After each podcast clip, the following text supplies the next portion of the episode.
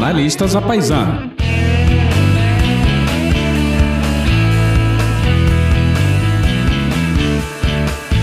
Bem-vinda, bem-vindo de volta ao nosso Jornalistas à Paisana. Estamos de volta aqui pro, para o episódio 26 do podcast para tratar de um tema chave para o futuro do Brasil e, olha, sem qualquer arrobo para o futuro do planeta. É isso aí. Nós vamos conversar hoje com uma especialista em política ambiental. Mas antes de apresentar a nossa convidada e o eixo do nosso papo, eu vou deixar aqui aquele abraço para o Cristiano Botafogo, nosso querido alemão, que faz a trilha sonora e a narração do programa e também para o Vitor Garcia, nosso querido editor e produtor do Jornalistas da Paisana. Boa, boa, Daniel. Bom, o eixo do nosso programa de hoje é o seguinte: Amazônia e Pantanal em chamas. Como minimizar o prejuízo que a política ambiental de Bolsonaro nos causa? E o João gosta tanto de falar sobre o meio ambiente que ele até leva verde no seu sobrenome, né? João Vila Verde. Meu Deus, a nossa convidada poderia passar sem essa, Daniel. Desculpas. Mas sem mais delongas, então, estamos aqui com a Nathalie Unterstel, é, que é uma BAD especialista em política ambiental, ela é formada em administração pública e tem um mestrado em administração pública lá na, em Harvard, na Kennedy School, é, e também, enfim, estudou na FGV, estudou na Frankfurt School of Finance, é, trabalhou durante bastante tempo no governo, né? Trabalhou no governo federal e a gente está muito feliz de ter você aqui, Nathalie. Boa noite, gente. Prazer estar com vocês. E vamos lá, acho que é um, um assunto primordial aí para o momento que a gente vive no Brasil. E obrigada por darem espaço a isso. Obrigado você por aceitar o convite, Nathalie. Maravilha. Então vamos lá, vamos começar com uma pergunta mais ampla, depois a gente afunila. Eu, bom, o Brasil é, tem desde o começo de 2019 é, o Ricardo Salles como seu ministro do Meio Ambiente, escolhido pelo presidente Bolsonaro. É, depois de, de, quase dois anos, né, de 20 meses dessa política, é, quais são as alterações mais graves, as principais mudanças que a gente teve na nossa política ambiental? E digo mais, o Salles disse que queria aproveitar a crise da Covid para passar a boiada com mudanças infralegais. É, o que, que passou de mais grave, né, dessa boiada, que é como ele chama? Olha, acho que desde que esse novo governo uh, assumiu, a gente vem percebendo um estilo muito particular de lidar com todas as questões socioambientais, né, incluído aí o meio ambiente como pasta ministerial, enfim, como ação né, do Estado, mas também algumas outras áreas que são absolutamente importantes, como a política indígena e indigenista, e outras relativas à própria política agrícola, política de infraestrutura, enfim. E esse estilo do governo, ele é particular e talvez bastante diferente dos anteriores, que tinham lá vários problemas, acho que a gente não pode ignorar, né? é de causar instabilidade, né? Então eles vêm por meio do discurso, sempre tentando aí uh, criar alguma grande polêmica, né? Ou tentar até desmoralizar, sejam as instituições que lidam com o meio ambiente, sejam os outros atores da sociedade civil. Então passa por esse campo passa também por uma completa paralisia da máquina pública, né? Então, vem cortando orçamentos, travando a implementação das políticas, o que por si só já é absolutamente muito ruim. E também essas, esse desregramento, na verdade, essas reinterpretações né, da, das normas ambientais que causam muita insegurança jurídica. E aí não é só enfim, uma questão para a sociedade civil organizada, ou, enfim, né, para quem está preocupado com o assunto aí, os agentes econômicos, aí, os empresários, eu acho que ficam sempre se perguntando, será que eu faço algum investimento nesse momento? Eu espero essa, essa coisa parar em pé, né, parar um pouco melhor, porque está muito instável. Então, do dia para a noite podem vir novas, novas formas de interpretar o que está na nossa lei, algumas surpresas, como a gente viu aí durante a pandemia, e tudo isso eu acho que causa, enfim, causa essa essa impressão, né, de que a gente não está pisando em terreno firme aqui no Brasil quando a gente fala de meio ambiente no momento. Na pandemia, em particular, teve uma ação E, e, aí vem a beleza da coisa, eu acho que tem sim como reverter, a gente pode estar vivendo momentos muito duros, muito difíceis na democracia, mas a gente ainda consegue fazer os, os instrumentos dela para travar. Uhum. E uma das coisas que aconteceu que, que me pareceu das mais complicadas é, e que é, para mim, assim, a, o reflexo exato daquilo que o, que o ministro Salles disse naquela fatídica reunião de, de final de abril, né?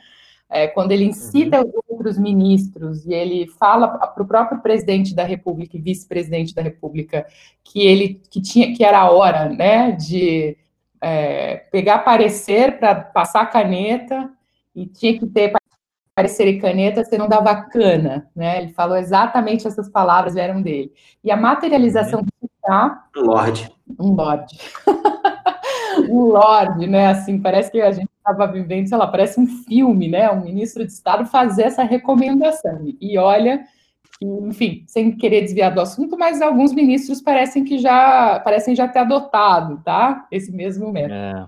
Mas no caso é. do Salles, tem um, um fato que para mim é, até agora é o top one de todos, que é um parecer que foi dado pela, pela Advocacia Geral da União uh, sobre a aplicação da lei da Mata Atlântica. Eu não sei se vocês sabem, mas hoje a gente tem é, um remanescente muito pequeno aí de Mata Atlântica no Brasil, que tenta se recuperar, né, a duras penas chega aí a 12% do, do original hoje, e a lei da Mata Atlântica se aplica, aplica a esses 12%, que não é uma área gigantesca, né? Vamos pensar sul, sudeste, nordeste, aí onde tem Mata Atlântica, não é muita coisa. E o que o Salles tentou fazer através de um despacho, então literalmente ele pega um parecer, dá a canetada, né? e aí solta. Inacreditável inacreditável. Ele, ele indica né, que o Código Florestal, uh, que é uma outra legislação, que foi reformado em 2012, é o que deveria ser aplicado, em vez da lei da Mata Atlântica, a esses 12%. E acaba reconhecendo é, algumas áreas de preservação permanente, né, que são essas áreas, ao, uh, enfim, nas margens dos rios, enfim, áreas de proteção básica ambiental, né, como áreas consolidadas. Então, passa a autorizar a produção nessas áreas e pior, né? Que para mim é sempre o, o, filé de tudo isso, dar uma anistia a quem é, desmatou e ocupou essas áreas até julho de 2008. Então foi um furor porque ele soltou isso num despacho, assim, é, nem eu sou da administração pública, não sou advogada, mas qualquer advogado falaria para a gente que peraí, né? Despacho para tentar refazer, reinterpretar uma lei não, não cabe, não faz sentido. E aí a uhum. reação que teve, que foi absolutamente, eu acho que na hora certa, foi o Ministério Público Federal com os, com os Ministérios Públicos Estaduais, recomendando a todos os órgãos de todos os estados aí da Mata Atlântica para não cumprirem a decisão né? Inclusive aí o IBAMA em São Paulo. Então acabou que eles conseguiram travar. O ministro Salles manda então esse caso para o STF, né? Pede uma para alta, enfim, a Corte Superior dar uma dar uma mensagem sobre isso e cria aquilo que eu queria super enfatizar com vocês hoje aqui, cria aquilo que é a pior coisa para a área ambiental, que se chama judicialização, né? Ou seja, a gente não tem regra clara, aí falam que o problema é o meio ambiente. Não, queridos, o problema não é o meio ambiente, o problema é esse jogo de empurra, essas anistias que ficam, né, Sim. tentando embalar o jogo. Então, no top, no top 3, esse com certeza é o top 1, e aí o segundo e o terceiro lugar, eu acho que tem, tem coisas fascinantes do ano passado, por exemplo, ah, várias medidas aí que tentaram, que tentaram não, que deram um jeito, né, deram uma flexibilidade para o pessoal que estava é, desmatando bastante os manguezais lá no Rio Grande do Norte. Então parece uma coisa pequena, né? Mas assim, estavam com mil processos nas costas e o ministro foi lá e deu um jeitinho de ajudar, né? E que eu acho que também é absolutamente inacreditável em pleno 2020. Agora, eu acho que, no, geral, eu colocaria no top 3, ainda no terceiro lugar, como, ou talvez no segundo, todas as medidas, ainda não, é, não, é, não são, enfim, duas ou três, mas são muitas é, de total desconfiguração aí da pasta. A gente não tem mais uma área dedicada à mudança do clima, a gente não tem mais é, certeza se o que tem de financiamento para essa área vai poder ser usado, porque as instâncias foram eliminadas. Então, uma completa desorganização, mas eu diria que é uma desorganização como projeto, e não como, enfim, uma lamentável coincidência. É, é, Nathalie, é assustador que um país que já teve José Goldenberg, Gustavo Krause, Marina Silva, Carlos Mink como ministros do meio ambiente, em diferentes governos, à direita, ao centro, à esquerda, tenha hoje, no, no comando do Ministério do Meio Ambiente, o Ricardo Salles. No entanto, Nathalie, essa, essa política do Salles foi uma das poucas que o Bolsonaro sempre deu clareza na campanha. Né? Ele falava muito pouco, era sempre aquelas frases de, efe, de efeito, aqueles clichês, tem que mudar tudo isso daí. Mas no tocante ao meio ambiente, ele tinha uma, uma relativa clareza. Ele sempre criticou essa indústria das multas ambientais, ele sempre é, colocou um contraponto entre meio ambiente, é, populações indígenas, populações ribeirinhas de um lado e o progresso econômico do outro. Né? Ele sempre fez é, essa, essa contraposição. Então, há uma parcela considerável da sociedade brasileira que ainda defende isso. O, o, o que eu queria te perguntar é o seguinte: como é que a gente consegue explicar, Nathalie, que essa visão de mundo ainda seja latente no Brasil em 2020? Bom, primeiro, você, enfim, pegou no ponto, né? Nós temos um governo democraticamente eleito com essa agenda antiambiental e negacionista, né, da mudança do clima. Então, junto com rompantes autoritários, vem um certo autoritarismo antiambiental, né, e, e anti aí uhum. é, consideração da ciência. E esse é o grande desafio, porque você fica pensando, gente, mas eles estão restringindo os espaços de participação, estão é, né, desconfigurando o que o Estado tem que fazer, mas tem apoio, não é? E não é um apoio pequeno, tudo bem, não, não passa aí dos 30%, então vamos pensar, tudo bem, 70% da população brasileira, em tese, não, não acredita, não acha que esse caminho é o caminho, mas se a gente olhar a base eleitoral dele, né, do Bolsonaro, e enfim, do seu grupo, ela é ainda uma base, uma base ampla. Eu tendo a, a analisar, né, a avaliar essa, essa persistente é, base aí que, que tem essa, esse olhar antiambiental do seguinte ponto de vista, eu acho que eles não estão, não é só uma coisa antiambiental, eu acho que é uma coisa em relação à lei, sabe? achar que cumprir a lei não é vantajoso. É sempre aquela uhum. coisa, ainda do jeitinho, né? Mas não do jeitinho brasileiro bom, tô falando aqui daquela, não da malandragem bacana, da coisa ruim, né? Então, para que é que eu vou? Uh, e aí tem um, tem um problema que, que, não é só do Bolsonaro, mas que é uma coisa que a gente vai, foi tolerando ao longo do tempo, em várias áreas, mas também na área ambiental. Que é, por exemplo, algo, só para citar, né? O Código Florestal em 2012, que foi uma super negociação, demorou 200 anos para acontecer, mas o que, é difícil que vem do Código Florestal? É que eles deram uma anistia para vários produtores que tinham desmatado poderem ser anistiados, literalmente, né, perdoados pelo que tinham feito e bola para frente. Qual que é o problema disso?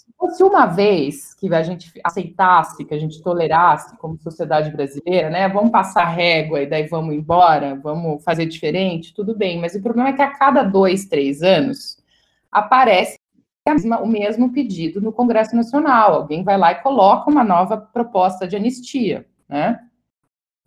Isso uhum. se reflete em vários lugares. Eu acabei de mencionar aqui para vocês é, o caso das Salinas, né, lá do Rio Grande do Norte, a mesma coisa. Um pessoal que foi anistiado, né, tinha multas milionárias assim aplicadas pelo IBAMA e, uh, enfim, eles eles acabaram conseguindo um jeito ali de se safar.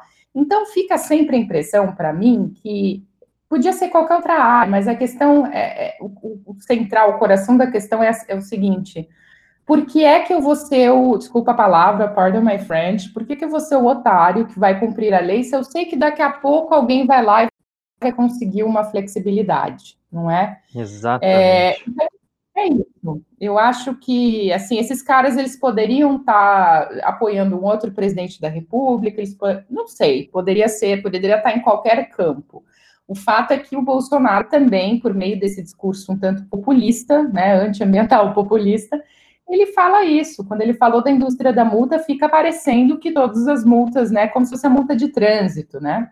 aquela coisa, uhum. como se uhum. tivesse pegar todo mundo, porque tá todo mundo sendo bonzinho, né? Temos anjinhos aqui. Pois e, é, na verdade, exatamente. Né? Então, eu acho que é isso que está acontecendo. Com um agravante, eu não posso também deixar de falar, é, que nesse governo a gente está vendo assim animais é, que normalmente ficam escondidos aí, né, saindo dos esgotos, né? O que, que eu estou falando aqui? Vários ilegais. Uh, nessa última semana mesmo, nós vimos aí uma série de garimpeiros ilegais que uh, foram fazer protesto, né? Protesto na frente de câmera de TV, na frente, enfim, da imprensa, uh, contra uma operação de combate à ilegalidade que estava sendo feita pelo IBAMA numa, na, à luz do dia. E essas figuras estão se sentindo absolutamente confortáveis. Eu acho que tem a ver com isso, com essa coisa de que eu não estou fazendo nada errado, o problema é a legislatura ou que não devia nem existir, porque daqui a pouco alguém vai lá e vai dizer que tudo bem, é, essa lei ficou para trás. Né? Então, não, não, não sei quem falou isso, mas leva a sério, né? O Brasil ainda não se leva a sério.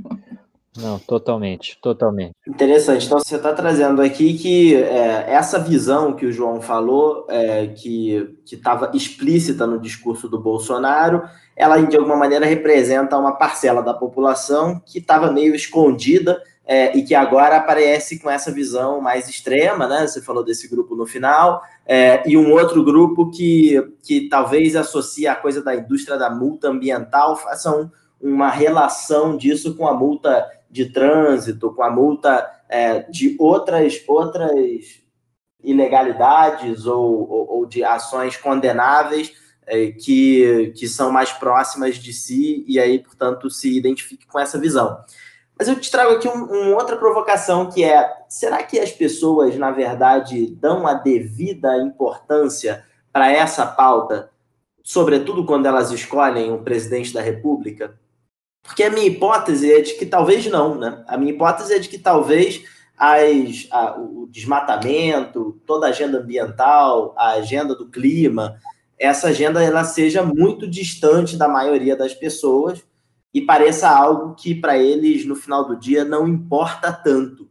E aí eu te provoco aqui: será que o governo Bolsonaro não pode servir para colocar essa, essa agenda no radar de pessoas que no passado não se importavam com isso, porque hoje a gente está vendo que essa agenda, que poderia parecer menos importante no passado para muita gente, está fazendo empresários perder dinheiro, né? Olha, eu acho que é uma super provocação, até acho que você fez duas boas provocações numa mesma pergunta.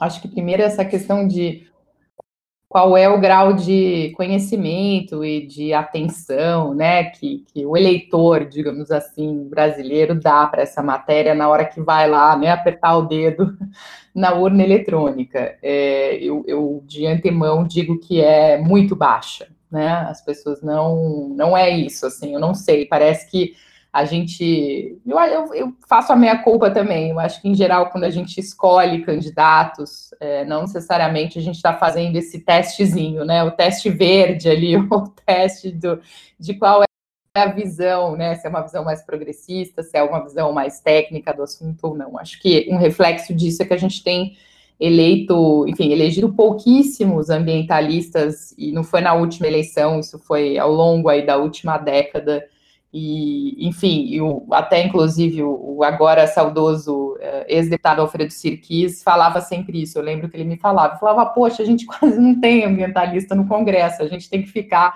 convencendo aí os, as, os outros, né? É. Essa agenda é uma agenda de negociação política extremamente chave. Então, eu acho que é baixa, eu não acho que é, é que é uh, à toa. Uh, eu faço aqui uma crítica a todos que trabalham, trabalhamos com essa agenda. Eu acho que, em alguma medida, também essa agenda ficou bastante tec tecnocratizada, né, em, em uhum. instâncias uhum. aí específicas, sejam as negociações internacionais do clima. Eu participei muito ativamente disso, mas não tem nada mais distante, eu acho que da população do que do que negociações da ONU, né? Um planeta à parte, assim. É, e eu acho que a é. população que, e aí, né? O que, que isso tem a ver? O que, que isso reflete no meu dia a dia? Então, acho que tem um caminho. Mas pegando o lado que você provoca, o que eu acho brilhante, é, que você tenha colocado sobre o Bolsonaro, ele levar levar para um extremo, né? Ele, ele fazer questão de polemizar tudo. ele criou uma polarização ambiental jamais vista. É, e olha que a gente tem concorrência, tá? Porque eu acho que Belo Monte aí é um caso que a gente pode até falar depois. Uh, mas ele está ele tá fazendo as pessoas minimamente quererem é, serem, terem curiosidade, não é? Então, eu estou falando aqui da minha mãe, da minha tia, enfim, gente que, enfim, da minha vizinha, todo mundo agora quer, quer, alguma, quer alguma referência sobre o assunto, quer ter uma posição. Isso está indo para o mundo dos negócios de uma maneira que não é mais aquele anexo do relatório de atividades anual da empresa, né? Que o cara botava aquele anexo lá falando, ah, área de sustentabilidade. É, total. E era uma piada, com respeito a quem sempre fez isso, mas eu, eu sempre olhei e falei, meu Deus, né? Isso aqui não vai dar certo. Então, é, e, e aí eu volto no que eu falei na primeira pergunta para vocês. Eu acho que a preocupação dos dos investidores, dos gestores de ativos, uh, dos CEOs, enfim, dos analistas de mercado agora, é como é que é essa história de meio ambiente. E aí também muito mudança do clima, né? Mas na perspectiva de riscos climáticos, como é que isso, uh, enfim, isso muda tudo, né? A gente está num mundo mais quente, o clima mais instável, e agora os consumidores sabem exatamente qual que é essa história aí de desmatamento. É um risco sistêmico, então não tem mais como colocar no apêndice, né? Quando é que a gente viu a empresa fazendo é, call com investidores para falar sobre sustentabilidade, né? Começando a falar sobre começando a falar sobre o impacto de política ambiental nos seus negócios, né? Isso é uma novidade. Não acho que é uma novidade, vou discordar um pouco de você. Eu acho que sim, é, isso já ocorre, não, não, é de agora e não é dos últimos 10 anos. Eu acho que, que isso tem, tem vindo, né? São meio que ondas também. Mesma coisa essa história de New Deal verde. Isso aí é de 2007, 2008, essa história estava posta.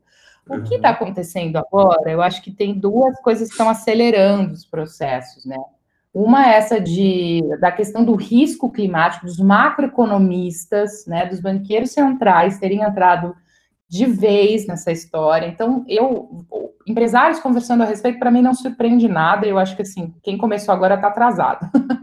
Mas os banqueiros centrais, os banqueiros da França, enfim, da, da, da, da Inglaterra, do Canadá, aqui mesmo no Brasil, apesar deste governo, o banqueiro central, o Campos Neto, tem falado e falando direito, assim, não é bobagem. Eu acho que essa é a grande novidade.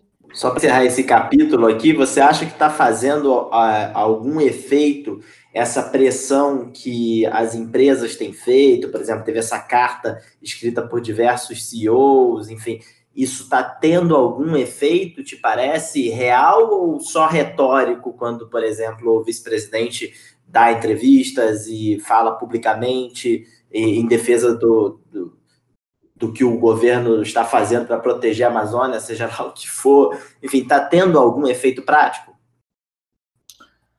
Olha, eu acho que vamos pensar nisso como uma moeda, vamos falar que tem duas faces. A face de efeito para o governo é uma coisa e a face de efeito para as empresas é outra, tá?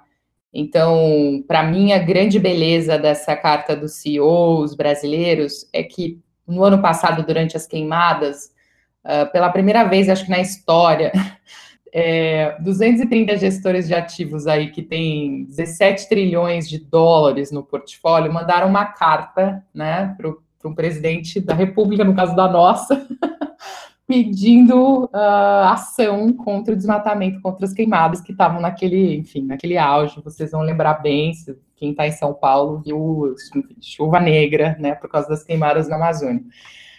É. Naquele grupo tinham duas empresas brasileiras, tá? De 230, duas. É, eu até vou falar quem era: Fama Investimentos e a Sul América. Ou seja, a gente não tinha representatividade, os nossos empresários estavam ali, sei lá, né, assim, fingindo que não era com eles o problema. O que eu vejo de sensacional que aconteceu nesses últimos meses foram que os empresários nacionais sacaram que ou eles iam para frente da, enfim, né, se colocavam aí na frente, na linha de tiro, ou eles iam ser, enfim, apagados. Eu acho que foi sensacional. Tem N questões aí que a gente enfim, pode discutir, mas para eles eu acho que tira, tirou, os tirou de uma zona de conforto e agora não tem como voltar atrás, tá? Não vai dar para fazer greenwashing, não vai dar para brincar de estou cuidando do meio ambiente. Então, eu, efeito prático, uh, eu acho que já está rolando nas empresas, nos CEOs, nos investidores, nesse mundo, tá? Agora, se isso aí vai fazer com que o governo brasileiro faça o que tem que fazer e combine o jogo com os garimpeiros ilegais, combine o jogo com quem está desmatando, é uma outra história. A minha visão até agora, gente, é assim: é, em janeiro desse ano o jogo mudou, literalmente, porque sai Salles da interlocução que não estava rolando, que enfim ninguém confia, e entra Mourão. E o Mourão consegue estabelecer uma interlocução com todos esses essas pessoas, enfim, com todos esses interlocutores, né? É, não consegue uhum. conversar com indígena, né? Hoje ele, enfim, esses dias aí ele tem conversado com o Aldo Rebelo, que foi quem fez o Código Florestal com anistia, ele tem conversado com um monte de gente. Agora, com os indígenas, eu não vi ainda ele sentar. Mas, em tese, ele está ele tá fazendo uma interlocução. Para isso realmente ter algum efeito concreto, prático, mensurável, é, a gente teria que ver uma correção de, de sinais muito maior, e isso não está vindo. Então, eu digo para vocês que a pressão ainda vai ter que ser mantida por algum tempo, se é que não vai ter que crescer para alguma coisa no mundo real uh, acontecer, eu diria assim. Sim, sim. É, Natalia, a pandemia ela, ela vai ser superada, né? A gente espera. E, e, e, quando isso acontecer, a gente vai ter muito o que fazer em, em todos os, os frontes, né? É, no, no, tocante ao vírus, é, já temos mais de 100 mil brasileiros é, mortos em menos de cinco meses por conta de uma causa única, é, a gripezinha, como disse o presidente da República. A gente tem uma economia que já vinha em, em esfacelamento mesmo antes do primeiro brasileiro contrair o vírus. Tem, tem uma agenda que é, é, é monstruosa e on top of that, tem tudo isso que a gente está falando aqui, né? O desmatamento uhum. desenfreado, o, Pantan o Pantanal é, é, queimando, a Amazônia queimando, com omissão, no mínimo, do governo é, federal e estímulo é, para ser mais realista, como a gente está tá, tá, tá, conversando, por parte do, do, governo mesmo, do Bolsonaro, é, e por meio de, do, do, ministro da, do Meio Ambiente, Ricardo Salles.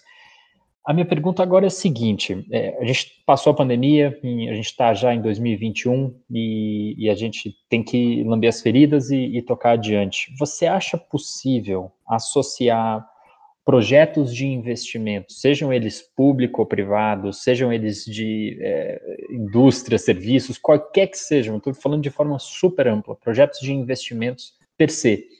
É, tem como a gente associar é, essa, essa necessidade de, de retomada à proteção ambiental, a reflorestamento, aumento de tecnologia no campo.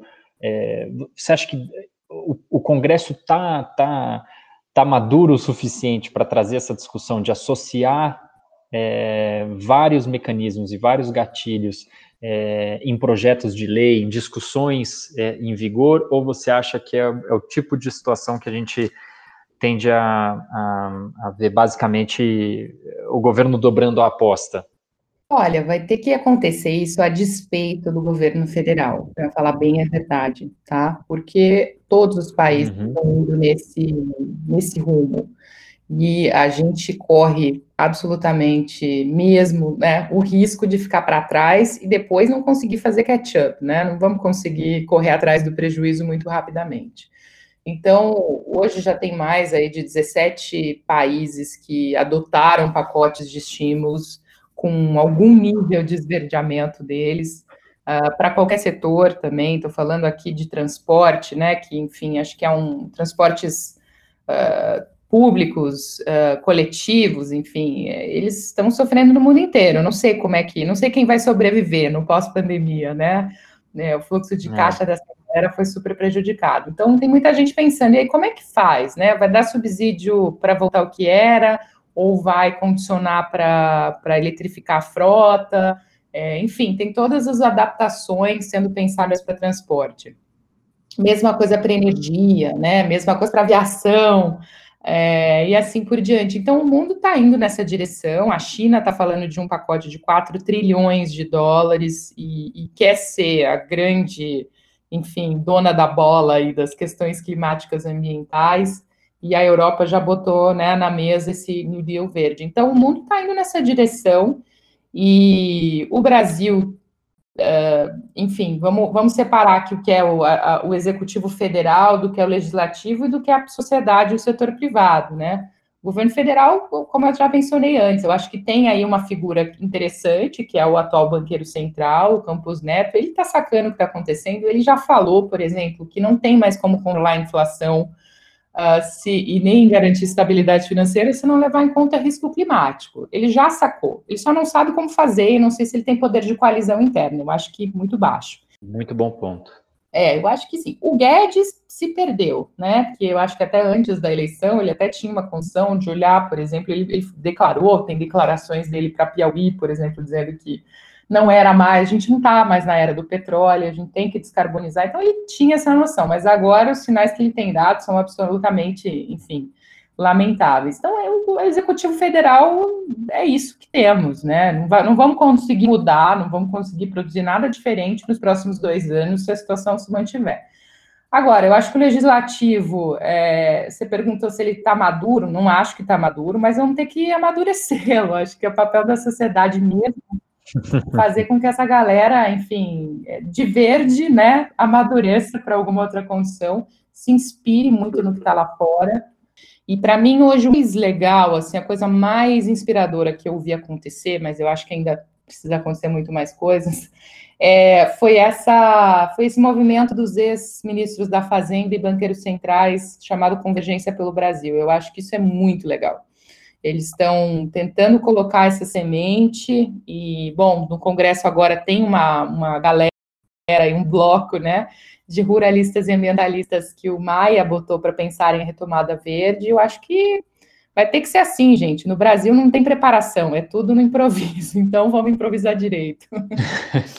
Agora, uma coisa que é, que é, é bizarra, é, que tá, tá que é, é, é, o é o pano de fundo desse papo nosso todo e que a gente vai e volta que é essa coisa do como que algumas coisas a gente já deveria ter clareza como sociedade brasileira, mas a gente ainda não tem, né? O, a, a, gente teve uma brutal queda do desmatamento no Brasil entre 2004 e 2012. Ela foi reconhecida pelo painel do clima na ONU é, como a maior contribuição de um só país contra o aquecimento global.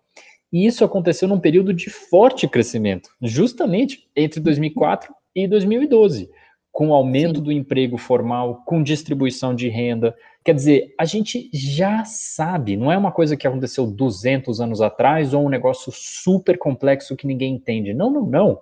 Isso foi ontem, né? Em termos históricos, isso foi um minuto atrás. Quer dizer, a gente já sabe que não há contraposição entre o crescimento entre distribuição de renda tão necessária e, meio, e proteção ambiental, é, com hum. todas as consequências positivas que isso acarreta, né? Manter a, a, a hidrologia e manter é, é, o, o, o, evitar a aceleração do aquecimento global. Por que então, é, Nathalie, a gente tem não só a direita, né, a extrema direita de, de, de Bolsonaro, Salles, é, mas também é, entre os homo sapiens, gente que, que, que, tem essa visão retrógrada. É, a gente teve, a gente teve, por exemplo, no, no, no, no governo Dilma Rousseff, é, além da guerra do PT contra Marina Silva e contra o Eduardo Jorge, um negócio horroroso, né? Horroroso. É, mas a gente teve Belo Monte, né? Que acarretou é, a destruição mesmo de vidas e de gente que estava ali naquele lugar e, e, em troca de, de uma de uma estratégia de tipo Geisel, né? Um dos uhum. heróis do Bolsonaro, inclusive.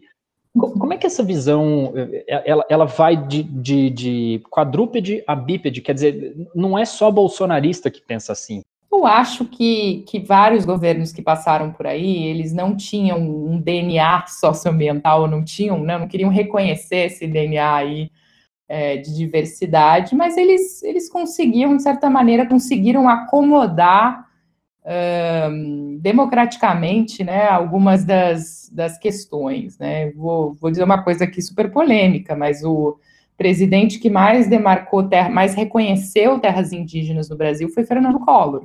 Uhum, uhum. Aliás, foi quando teve a Eco 92 também, né? 92. Ele não queria, tá? A história é que ele não queria. É, ele não queria, mas depois que teve, ele até que fez um discurso bem bonito e, e, e inspirador. Ele aprendeu, eu acho que é um é. pouco disso, sabe? Eu acho que as coisas se compõem. É, e outros governos, assim, que, que outra polêmica, outro sincericídio aqui que eu vou cometer. O Michel Temer fez várias proposições horrorosas para a questão ambiental e climática, fez mas também acomodou, entendeu? Acomodou uma série de coisas. É, uhum. Uma equipe muito boa no IBAMA, recebe, manteve, né, deixou o Fórum Brasileiro de Mudança do Clima trabalhar. Isso não quer dizer que ele foi um bom presidente, isso não quer dizer que eu, por exemplo, pessoalmente o apoiaria, não tem nada a ver, mas assim, existia espaço claro, claro. né? Eu acho que, que uma coisa que une Dilma e Bolsonaro, e aí eu vou apanhar para cacete pelo que eu estou falando, mas eu mantenho que eu vou falar, hum. é que eles não abriram espaço suficiente para essas composições, né? O Bolsonaro não abre, ele não está nem aí. Se ele puder esculachar, por exemplo, com, alguma, com algum indígena, ele vai fazer. E Dilma fez a mesma coisa, né? A gente tem é. cenas da, da época que ela era presidente, e seus ministros e suas ministras uh, de bater na mesa e falar, Belo Monte vai sair, vocês que, que estão aí, que se ferrem, né? Tipo, vocês uhum. são um mero colateral. Então, é, eu acho que é isso, acho que não tem uma abertura para essa negociação, é, eu acho que, enfim, não, não tem a ver com ser direita e esquerda, como você falou, pelo contrário, eu acho que não é uma questão ideológica, tá? Uhum.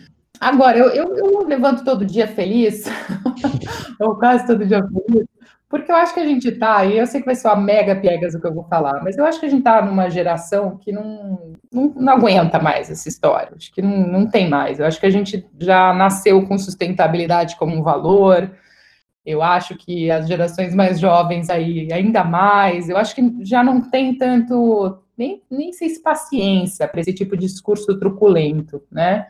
Então, eu acho que se a gente conseguir aguentar bem o Bolsonaro e conseguir não deixar a Amazônia passar aí do seu, do seu ponto de, de inversão, né, seu ponto de, de reversão, é, se a gente conseguir evitar isso, acho que depois a gente consegue recuperar e fazer, fazer gestões muito, muito melhores do que essas que a gente viveu, principalmente na última década.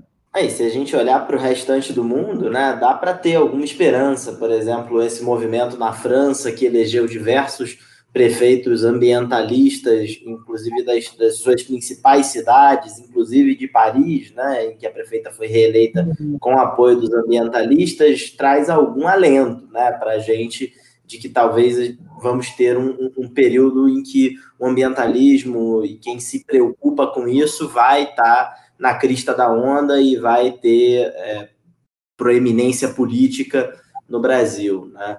E eu queria muito perguntar várias coisas sobre isso, mas para a gente chegar no final do nosso papo, o que, que dá para fazer, Nathalie, para é, reverter um pouco da, da do problema de reputação e também até do risco de, é, de passar desse ponto de não retorno que você mencionou e causar, Deus me livre aqui, batendo na madeira, desertificação da Amazônia hum. e coisas do tipo, né? O que que, se fosse falar assim, agora vamos levar a sério e a partir de amanhã de, a gente vai começar a, a, a mudar, a gente vai começar a tomar medidas é, é, para reverter o que foi é, feito de ruim até aqui por esse governo. O que, que seria preciso fazer? Olha, parece difícil, mas é como vocês falaram antes aqui, está escrito, a gente já sabe o que tem que fazer. Assim, é quase uma receita, sabe? Médica. o que, que, tem que fazer? São três coisas. É usar hum. o dado que a gente cloroquina. tem. Elite. Não, cloroquina não. Nem ozônio, tá? Nem cloroquina. Nem ozônio. é, eu acho que a gente, a gente tem três coisas básicas, assim, que é só querer usar, tá? Uma é pegar esses dados do desmatamento que a gente tem aí, que vem de satélite, que é um bem público, a gente faz isso no Brasil desde 1988, e usar isso para, de fato, reprimir crimes ambientais. Tá? Então, primeira coisa é isso. Ah, tem o alerta, porque a gente sempre fala, ah, aumentou o desmatamento, aumentou o número de alertas. Legal, mas aí faz o que com isso? Né? Então, usar esse negócio. Uhum. Usar para repressão. A segunda coisa é, que, que vai, enfim, é, é um tanto polêmica, mas eu acho que daria segurança e nos daria, enfim, que se a gente tiver, né, ou se a gente tivesse um presidente aí com enfim, com capaz, com peito, para falar a verdade, com peito, ele faria essa decisão difícil, era colocar uma moratória do desmatamento para a Amazônia, é, eventualmente para o Cerrado, aí por uns cinco anos, tá? Com, claro, com regras diferenciadas, exceções, mas colocar uma moratória. Nada, assim, que for legal é legal, mas o ilegal, cara, eu acho que tinha que, que de fato, assim, botar para quebrar, sabe? Botar, assim, a lei vale, deixar claro que a lei vale. É, e para isso, acho que o terceiro ponto é. Uh, isso é uma coisa que o Mink sempre falava, né? Ele, eu me lembro dele numa operação Uh, acho que era no Pará que ele foi, eles fecharam uma serraria que estava com, enfim, com madeira ilegal. E ele falava, ó, fechar a serraria é fácil, o problema é que quantos, quantos dias, né? Eu fecho uma serraria em um dia, mas quantos dias eu vou, eu vou levar para conseguir construir uma alternativa aqui de emprego para a população local? Meses. Então, eu acho que a construção dessas alternativas, ela, ela precisa vir junto, foi o que os outros governos não fizeram, não fizeram suficientemente, não deram atenção, é só papo, Inclusive, ex-ministros aí falam disso, isso é papo, gente. Se a gente for olhar, na, assim, não vamos ver mesmo, não, muita pouca coisa foi feita. Então, colocar essas alternativas em pé, e agora tem toda essa onda de bioeconomia, etc., mas é isso mesmo, não, não tem grandes mistérios. É, apoiar esses negócios, apoiar essas cadeias, e é isso, gente. São essas três coisas. Usar os dados reprimir, né, fazer essa repressão a crimes e eventualmente ter essa moratória. Em terceiro lugar, uh, de fato, aí colocar, colocar a economia, a economia da floresta no, nos trilhos. Ótimo. Maravilha, muito Boa. obrigado, Nathalie. Vamos chegando aqui na nossa eh, parte final, que é a nossa sessão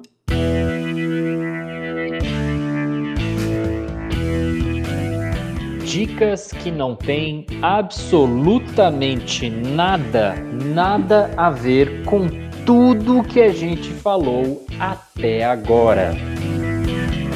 Boa, então olha, prepara aí, Nathalie, sua dica, dica cultural, é, o que você quiser, mas é, vou começar aqui com a minha dica. Então, João, é, eu quero, quero sugerir. Manda. É, livros dessa vez, né? Vou falar sobre leituras. O, desde o começo do, deste ano, eu tenho feito uma coisa que eu tenho gostado muito, acho que vou manter para os meus hábitos de leitura, que é escolher um tema e ler dois, três livros seguidos sobre esse tema.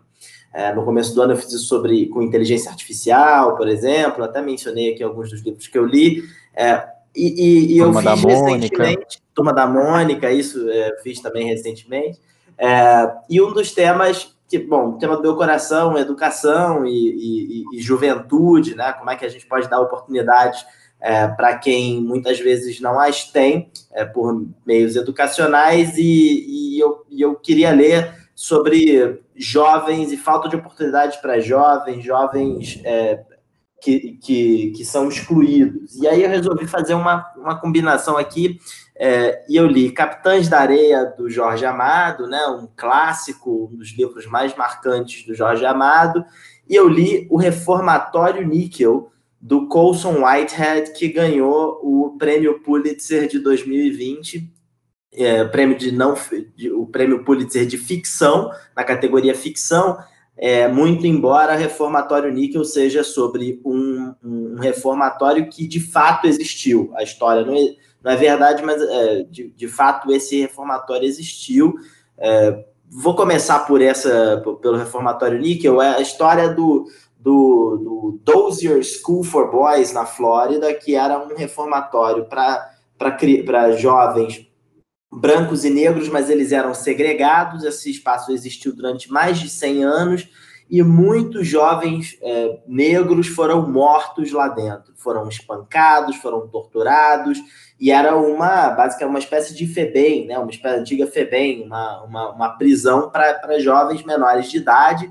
Mas que eles eram massacrados lá dentro, maltratados, e isso só veio a público nos Estados Unidos em 2014. Essa história marcou muito o Colson Whitehead, que é um autor negro, e ele escreveu esse livro inspirado na história de uma pessoa que estudou na Dozier, que ele conheceu lá em Nova York. É uma história muito marcante. Acho que a bem da verdade, a tradução é, para português não é não está muito boa. Acho que a tradução da edição em língua portuguesa não é muito boa. Então, se você fala inglês, eu sugeriria ler a versão em inglês, The Nickel Boys. Mas o livro é realmente muito marcante. Você lê em uma sentada aí, são 200 páginas muito, muito interessantes de ler. E é, é duro, forte, uma história forte. Ao mesmo tempo, é, é, Capitães da Areia é uma história fascinante de, de jovens que tiveram uma vida super difícil, né? Para quem não leu, e que, mas que são muito espertos e apesar de todas as injustiças, eles conseguem surfar é, aquela realidade é, da, da, cidade de Salvador, do livro que foi escrito ainda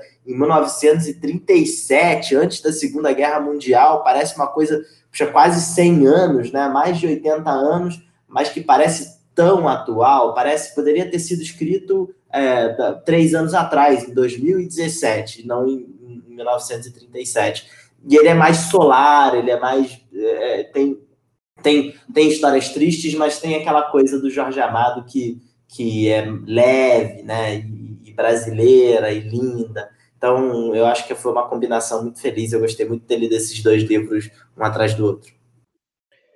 Boa, boa. É, do meu lado, eu vou com dica musical, em duas partes também, coincidentemente. A primeira é para você que não, se você não assistiu, ou se você assistiu também, vale assistir de novo, a primeira live do Caetano é, nessa, nessa, nessa quarentena de cinco meses já. É, Caetano é um dos grandes artistas da, da, da, humanidade, não só de música brasileira, e, e foi, um, um, foi muito gostoso acompanhar nessa, nessa quarentena o convencimento geral para que ele parasse de comer paçoca e que ele de, fácil, de fato fizesse uma, uma live. Então, essa é a primeira. E a segunda é que a, a OSESP, Orquestra Sinfônica do, do, do Estado de São Paulo, está de volta depois de quase cinco meses e ela está fazendo é, transmissões ao vivo. Ela está lá na Sala São Paulo, só que não tem ninguém, não tem público, mas está com câmeras em todas as, as, as, áreas, e você consegue assistir ao vivo, de graça, no site da USESP, ela interpretando é, Beethoven. Ela começou na sexta-feira, dia é, 7 de, de, de agosto, e foi durante todo esse fim de semana que termina hoje, domingo, o dia que a gente está publicando, ou o dia que você estiver ouvindo, certamente já passou o fim de semana, mas está lá ainda no site da USESP, é, é, ela interpretando Beethoven. Na sexta-feira, quando ela voltou, depois de mais de cinco meses, ela interpretou a Abertura Leonora número 1 e a Sinfonia número 7, que é simplesmente espetacular. Sou eu? Bola para você, Nathalie. Tua vez agora. Vamos lá. Não, adorei as dicas, muito boas.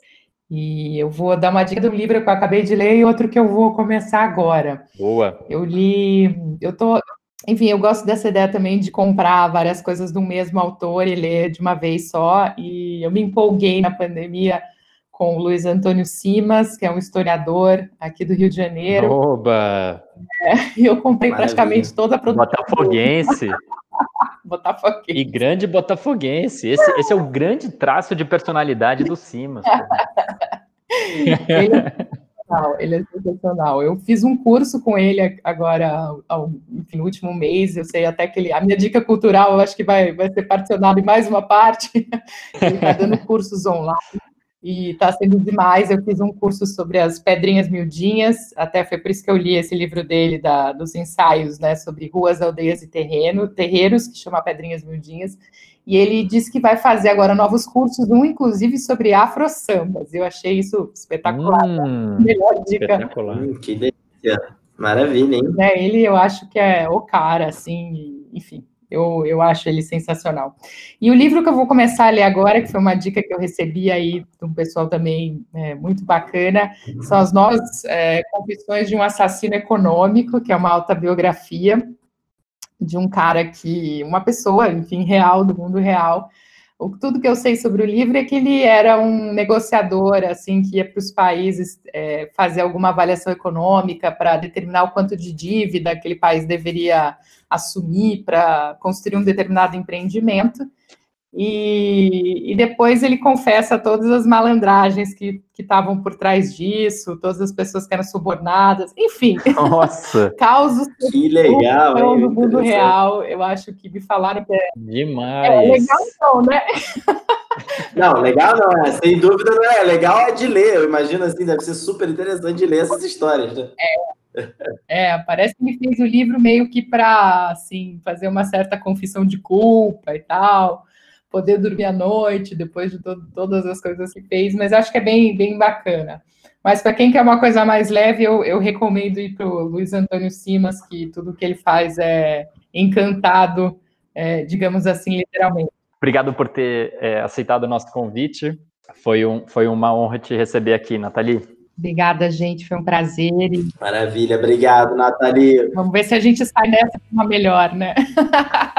Vamos sair, vamos sair. Vamos sim, vai ficar tudo bem, vai ficar tudo bem. Valeu, obrigado. Valeu.